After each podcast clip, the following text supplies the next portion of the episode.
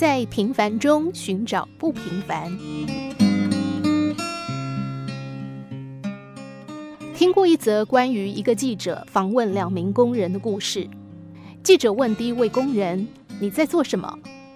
他回答：“抱怨自己就像是一个奴隶，一个工资超低的砌砖工，浪费生命堆砌一块又一块的砖头。”记者又问第二位工人同样的问题，不过答案截然不同。他说：“我是世界上最幸运的人。”我是美丽建筑重要的一部分，我帮忙把简单的砖块变成精美的杰作。他们说的都没错。事实上，我们在人生当中看到的是我们想看的部分。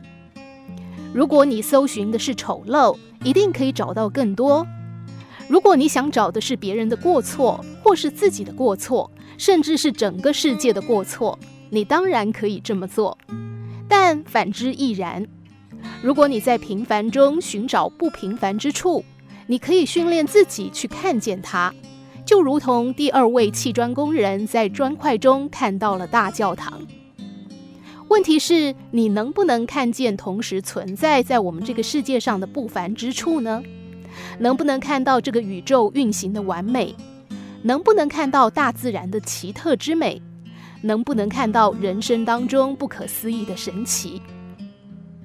人生的命运是自己掌握创造的，你可以是欢天喜地，也可以愁眉不展，这全掌握在一个人的心态。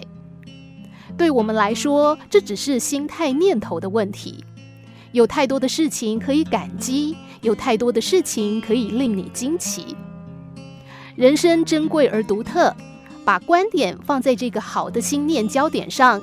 结果，小而平凡的事物就会产生全新的意义。小事成就大事，细节决定成败。其中最大的关键核心就在于心念的力量。一个积极正向的心念力量，可以引发多少平凡当中的不平凡。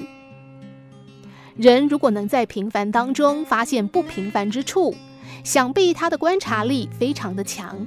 又或者是他的心念十分积极正向，这样的人才有办法在困境当中找到突破点，